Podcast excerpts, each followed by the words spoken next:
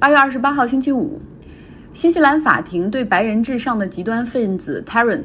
屠杀五十一人的案件进行了为期四天的庭审，最终凶手被判终身监禁，不得保释。但是这个凶手在庭上完全不知悔改。你知道他说什么吗？他说他希望他的所作所为能够引起基督教文明和伊斯兰文明的深层冲突，尤其是在美国，他希望在那儿有枪的人可以继续完成他未完成的事业。恐怖吧？美国已经有白人的极端右翼组织在在进行他这种未完成的事业了。他们针对异教徒、针对有色人种、针对和平示威者开枪。像威斯康星州的 Kenosha 这个小城，昨天也讲了，一个十七岁的白人男子持枪杀死了两人，打伤一人。如果有朋友在国内依旧不理解为什么美国现在有针对警察的抗议在进行，认为警察执法不公正，尤其是针对黑人社区就 disproportionately 歧视性的执法，那你可以来到我的微信公众号，我贴了一张图片。一个十七岁的白人男青年用自动步枪杀死两人，重伤一人。在事发之后，哪怕有人已经报了警，但是这个这个凶手、这个嫌疑人还是可以跟没事儿的一样，开车从威斯康星州返回伊利诺伊的家中睡觉。警察直到凌晨才找找上门来，哈，敲门把他逮捕。而几年前呢，一个十二岁的黑人男孩，十二岁，他拿着玩具枪在社区里玩，警察以为他拿的是真枪，结果直接开枪把这个黑人小男孩打死。如果你看了这组对比的话，你就明白为什么有这么多人会走上街头去抗议警察的执法。关于共和党的全国大会，我已经不想多说了。用美国脱口秀主持人 Colbert 的话说，多看一眼好像都会死。然后，这个充满谎言、愤怒、煽动、假话的大会，有人说了，如果看了今年的大会，你就会觉得那那个属于艾森豪威尔、老布什的共和党已经不复存在了，甚至尼克松的节操都比他们高很多。之前预告了要讲一下下毒哈，那么今天就来说一说新闻的由头是俄罗斯的反对派领袖阿列克谢·纳瓦尔尼，他上周六从西伯利亚被接走。接到了德国的柏林入院治疗，因为他的健康状态非常的差，然后一直处于昏迷不醒的状态。他对克里姆林宫来说是一个麻烦人物，因为他在 YouTube 上面开了一个很受欢迎的频道，专门讲政府高层的腐败和奢华，而且他既有这种调查性的新闻报道，又有非常尖酸讽刺的幽默，很受年轻人的喜欢。他呢，在二零一八年的时候试图竞选总统，但是因为就是被有一项刑事指控哈，然后剥夺了他的选举人资格。他在上周六从莫斯科飞回西伯利亚的飞机上忽然晕倒，失去意识，然后被飞机抵达西伯利亚之后，在当地就医。然后当地的医院说他是过度劳累，但是因为始终处于昏迷不醒的状态，后来他被这个送到德国去进行治疗。医生在他体内发现了一些氮碱酯酶抑制剂，这种东西存在于杀虫剂和化学神经毒剂中，它可以阻止体内的一种关键化学物质进行分解，从而阻止神经细胞之间来传递信号，所以就会处于一个昏迷的状态。纳尔瓦尼的团队怀疑是他在俄罗斯，他在莫斯科机场喝的红茶里面被人下了毒。那俄罗斯方面表示说这是无稽之谈，还拿出了他在西伯利亚当地医院就医的记录，说当时给他进行了这个体内的微量元素的检测，没有任何有毒物质，早已经可以排除是中毒的可能性，可能就是太累了。这件事儿啊，我们不说了，说说过去的事儿吧。在二零零六年十一月份。我相信，如果那个时候大家如果不是太小的话，可能都对一个新闻有很深刻的印象。那个新闻也在我幼小的心灵里留下了阴影。一个四十多岁的英俊魁梧的哈俄罗斯男子，他本来以为是食物中毒，后来入院之后情况急剧恶化，白细胞数量急剧的下降，出现了严重的脱发、口腔黏膜脱落，后来骨髓、心脏、肾、肺，几乎是所有的器官功能都衰竭了。检查发现他体内有大量的补二幺零放射性的元素，而且处于正常值水平的十的九次方倍这么高。他后来在医院里就是病床上已经是脱相的状态了。入院后二十多天，他就死在了病床上。那他的背景是前苏联的科克勃，后来跑到了英国，成为了普京的批评者。那中毒之前呢，他曾经和一位俄罗斯的前同事一起在在英国的一家餐厅里用餐。再说一个，前乌克兰的总统尤先科，他是一个亲欧盟派，在二零零四年九月份的时候，他参与竞选乌克兰总统。然后呢，在这个竞选期间，他和乌克兰的前安全机构的一个领导哈，然后用餐完了之后病倒。之后呢，尤先科就他担心当地的这个医院无法进行治疗，或者无法能够进行公正有效的治疗，他被送到了澳大利亚去就医。在医疗的过程中，他被医院确诊为二恶英中毒，然后他也成为了全球首例这种二恶英这种毒素中毒的人。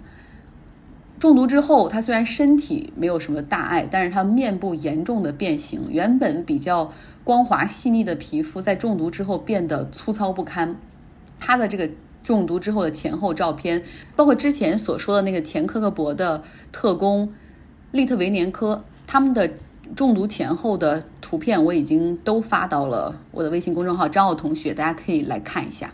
那关于中毒。在二零一八年三月份的时候，英国一个小镇，哎，名不见经传的一个很小的镇子，就忽然成为了全球的焦点。因为当地有一对儿从俄罗斯移民而来的父父亲和女儿，他们在公园的长椅上就忽然昏倒，然后送医院之后发现是中毒了。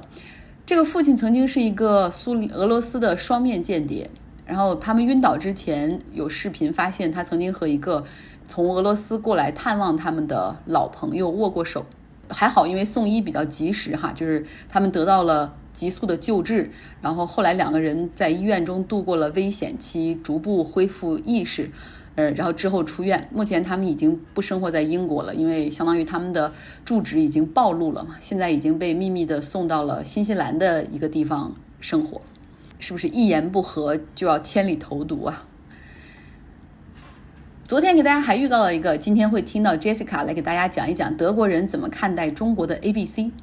他讲的不只是这些，你会听到很多关于德语和中文和英语之间的差别，其实也算是一个德语入门一零一。好，我是生活在德国的 Jessica。今天我们来讲一下，透过德国人的眼睛看中国，他们是如何看我们的 A B C 呢？在这份报纸上面。关于这个 tema，就是中国的 A B C，下面写了这样一句话：Handelskrieg die Volksrepublik stehen jetzt dort in den Schlagzeilen, und dann war da noch Corona. Höchste Zeit, das China-Wesen mal wieder ein bisschen aufzufrischen. 香港事件、华为、贸易战争不断让中国成为新闻头条，之后又是新冠病毒，是时候让我们再次认识中国了。咱们来看看德国的字母吧。其实德语比英语字母要多出来四个字母，就是比较有象征性的，就是啊、喔、乌，上面会多出来两点儿，像两个小眼睛一样。然后还有一个像贝塔，但是并不是真正的贝塔，有点像贝塔。这样一共是四个字母，比英语多四个。它的键盘也和英语的不一样，然后。键盘的位置也不一样，比如说咱们的 Y 是在第一行，然后他们的 Y 和 Z 就是 Z，然后换了一下位置，然后一到零上面数字，数字后面代表了那个特殊符号转换位置也是不一样，所以用习惯了英语键盘，然后用德语键盘总是敲击的时候总是会出现各种错误，但是也必须来。熟悉和习惯，因为有些字母在英语键盘上面敲不出来，所以必须用德语键盘。其实，呃，大家所熟知的全世界上有呃三个国家是说德语的，但是，呃，其实官方来讲的话是有六个国家来说，六个国家是讲德语的，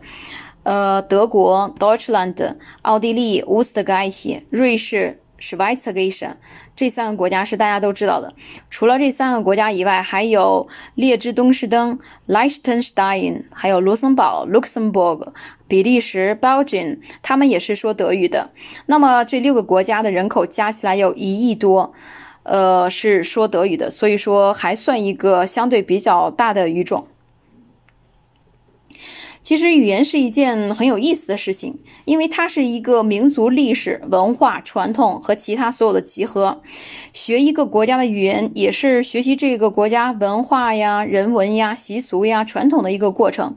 比如，我们用语言来证明一下汉语和英语里面的亲属关系的这种感觉。在汉语里面，咱们每一个亲属关系都有一个特定的称呼，比如说姑姑。婶婶、大娘、舅妈、大姨、小姨，在英语里面全都是一个单词，就是 auntie。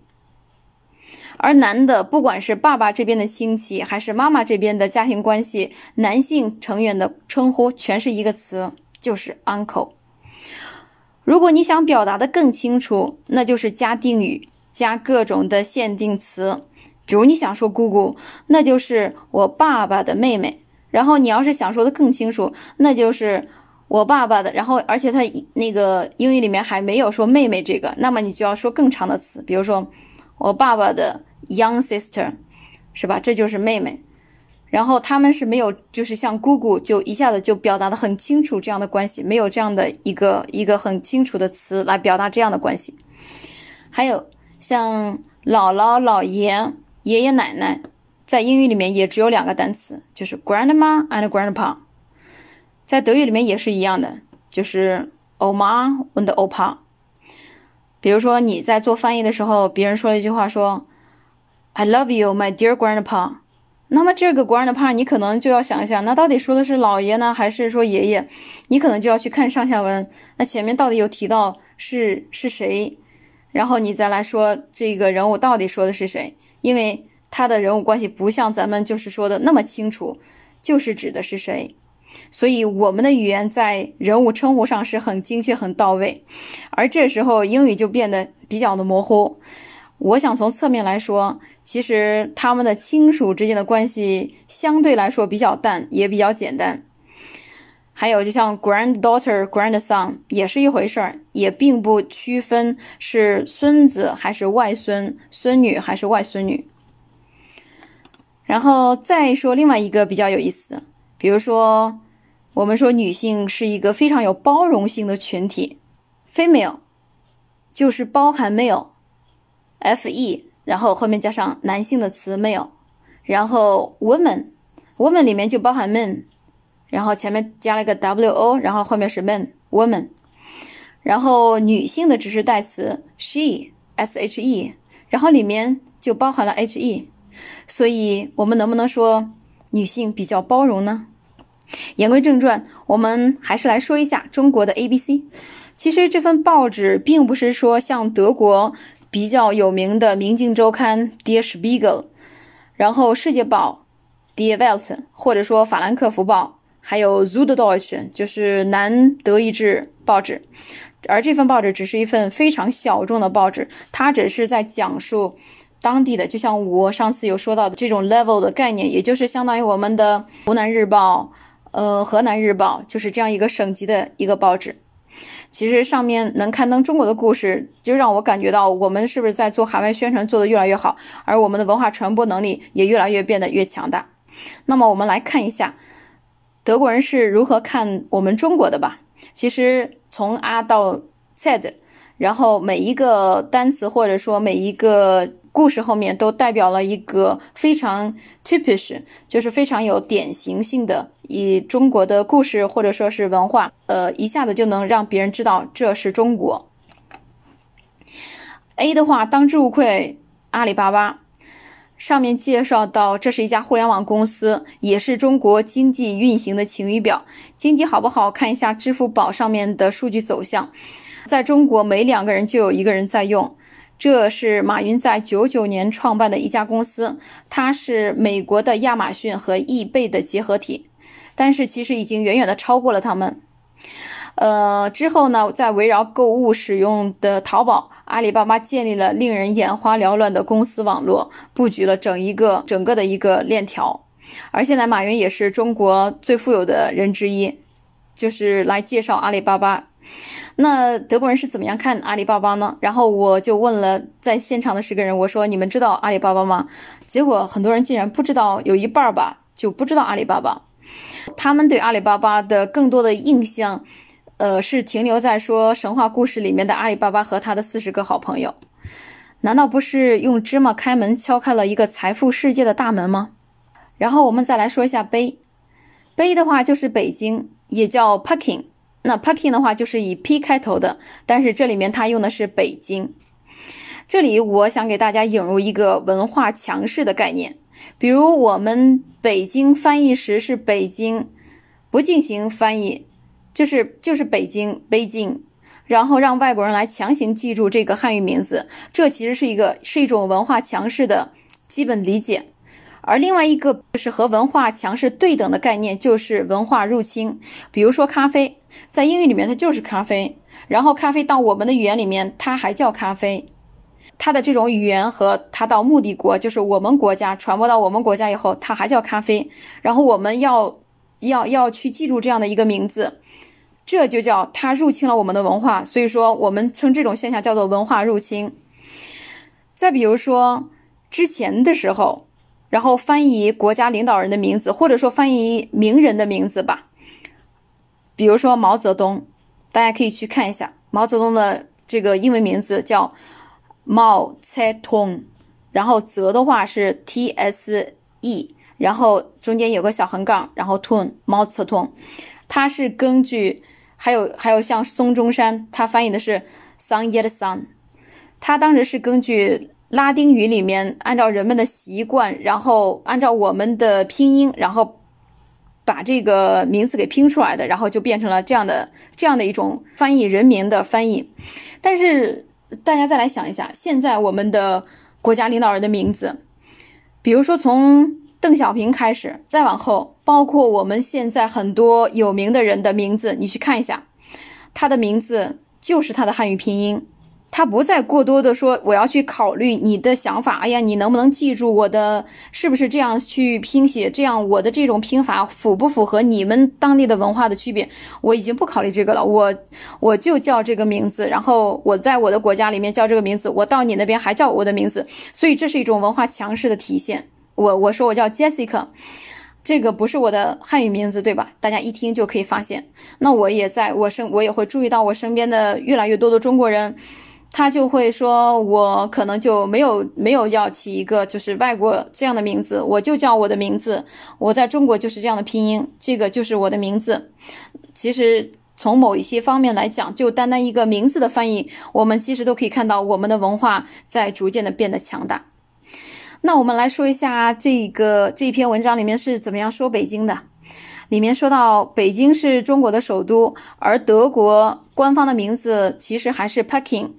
呃，但是就是他们的杜登大词典里面还是记录的 Peking。我也去查了一下，里面就是写的 Peking，然后是写的中国的首都什么什么很多，然后我又输入了北京，然后上面就是说的请参考 Peking。但是无论是 Peking 还是北京。对于像北京这样拥有两千万人口的城市，都是世界上屈指可数的巨型超级大城市。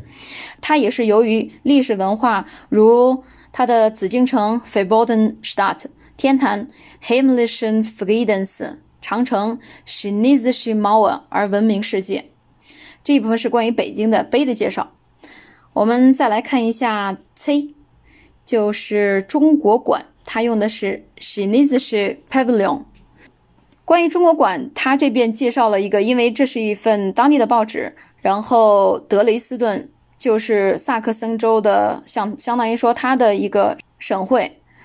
呃，中杭州和德累斯顿在空间上相距八千五百公里。从二零零九年十月份成为友好城市。其实，在德累斯顿，也就是我现在所生活的城市，在。这边有一条易北河，易北河呢是从汉诺，呃，是从汉诺威从北边，呃下来流经德累斯顿，再到捷克，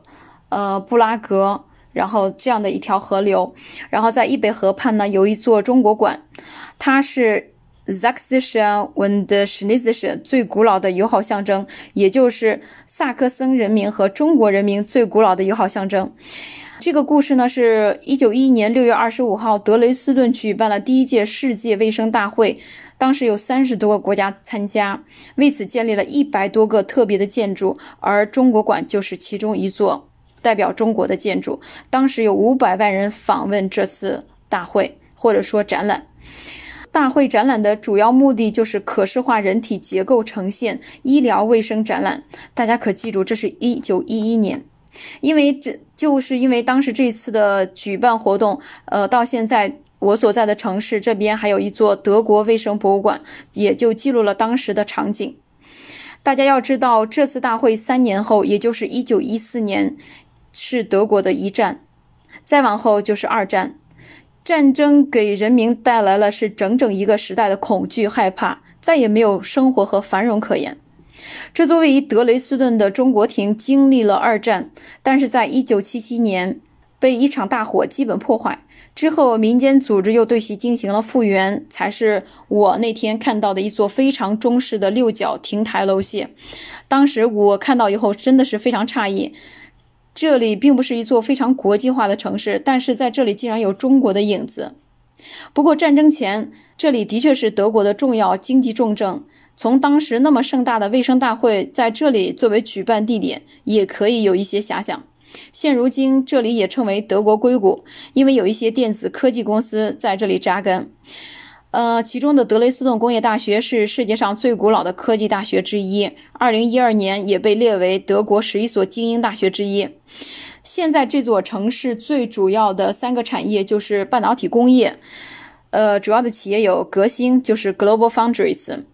原超微半导体 AMD 的芯片制造部门，还有英飞凌，呃，ZMD 奇梦达和日本的凸版光眼光眼膜公司。第二个。产业就是制药工业，这个制药工业大家也知道，它之前有举办这种呃卫生大会，所以它在十九世纪呃末的时候就比较就比较有名。萨克森州的血清工厂是属于格兰苏史克，是世界领先的疫苗生产厂家。第三个就是传统的机械与电机工业，在这里也有博士。呃，还有大众汽车、空中客车公司的易贝河飞机场、西门子，还有宁德集团。那今天我们就暂且先介绍到这里，下次再续。谢谢各位，非常感谢 Jessica，不仅讲述了德国人眼中的中国，也介绍了德国的很多文化以及他所生活的城市德累斯顿，以及包括这种语言的变更所展示出的文化的强弱，非常非常有深度的讲述和解读。我在生活中有一些好朋友或者前同事，他们一直也在听我的节目。比如说，我前同事柯哥，他就有一次发信息问我说：“你到底在哪儿找到这么多宝贝嘉宾？不论是那些在不同国家为我们讲述当地风土人情和社会政治的朋友，还是那些愿意利用自己业余时间来分享英文杂志报刊上的文章的朋友。”他说：“这个节目就是因为有他们的存在，才变得更好。”所以，我真的非常非常感谢各位。最后说一点小私货，有朋友问说，怎么有动力花多一点的时间看书呢？我有一个中老年人的方式推荐给大家，就很传统，叫 Book Club，读书俱乐部。你一定要找你关系很好的三到五个朋友，每个月有一个人挑出一本书，然后指定所有人都来看。然后每周呢，check in 一次，就是每周聚会一次，可以是咖啡馆，也可以是去别人家，或者就是在公园里席地而坐，大家带着吃的和书，指定好哈，比如说一起看到第五章或者第第几章，然后来聊对这一部分的感受，你会有很多有趣的发现，大家会有不同的角度。而更有趣的就是，因为每一个人的喜好不同，所以你会看到一些你可能以前从来不会挑选的书，不会碰到的书。像我最近在鼓励我表妹多读一些书，就是我说我说那你先指定一本吧，然后我们有几个姐妹们啊，还有朋友一起看。她选的是一本很文艺的书，叫《岛上书店》，然后我们一起约定哈，一起看到第四章。看完这本书之后，下个月是我来指定，我会挑大部头的书砸给他们，就是年代四部曲哈，挑一部给他们来看，因为我特别希望他们能够看一些历史方面的书。所以是不是给大家提供了一个很好的周末聚会的，包括和朋友、亲人之间互动的有营养的方式呢？希望大家可以试一试。好了，周末到了，祝你愉快。